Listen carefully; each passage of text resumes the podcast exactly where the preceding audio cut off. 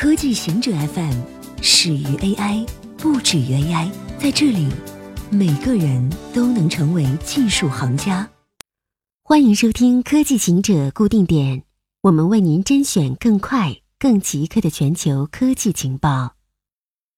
三星起诉使用 iPhone 的品牌大使，品牌大使在公开场合使用竞争对手的手机，固然是违反签署的协议，但一般情况下。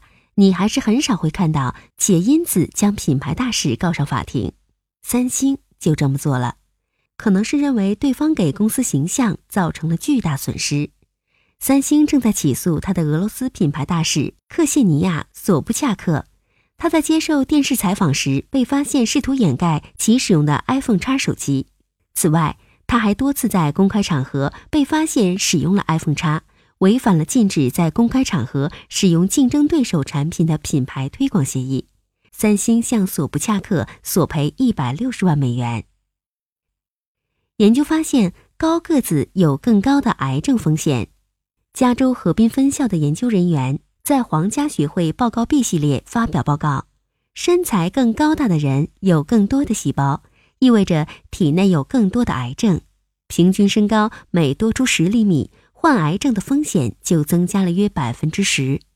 论文作者莱昂纳德·努尼教授称，如果你把一个身高五英尺（约合一点五二米）高的男性和一个身高超过七英尺（二点一三米）的篮球运动员进行比较，那么该篮球运动员患上各类癌症的风险大约是另一人的两倍。他还发现，个子更高的人患黑色素瘤的风险要高得多，女性患甲状腺癌的几率更高。但这并不是说高个子就应该为此而恐慌。现在你不能对自己的身高做任何事情，但你能做的就是告诉个高的人，他们应该意识到这一点。如果他们有任何顾虑，就需要接受检查。他说：“我认为这只是建议人们要更加提高警惕。”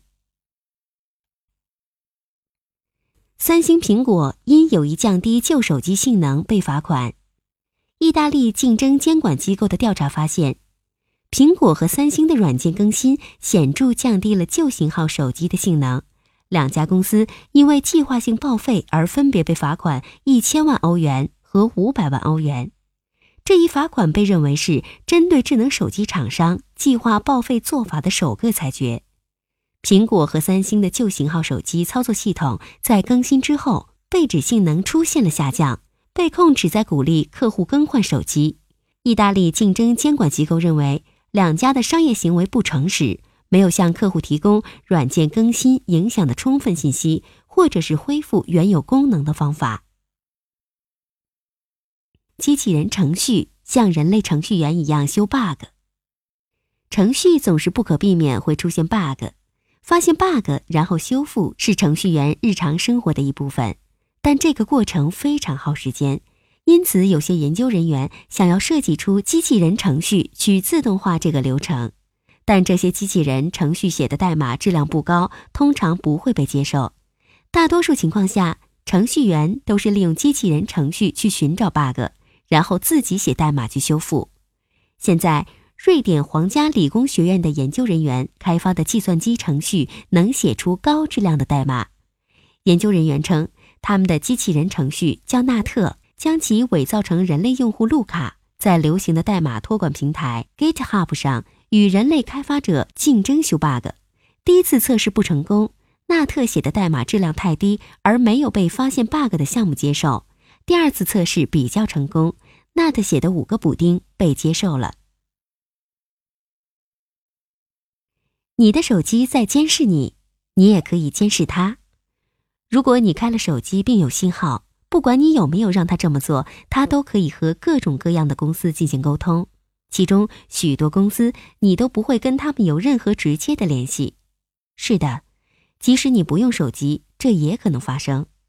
你的手机和其他个人计算设备非常了解你，他们知道并且经常分享这些信息，例如你在哪里，你要去哪里，你是谁的朋友。你使用什么应用程序？你访问哪些网站？你多久访问一次？你给谁发电子邮件？你打电话给谁？等等等等。所以要问一下，你知道你的应用程序和设备正在分享哪些关于你的信息吗？和谁分享？如何监视你的手机？方法不难，就是设置一个中间人代理，让手机上的所有请求都通过这个代理，然后记录下来进行分析。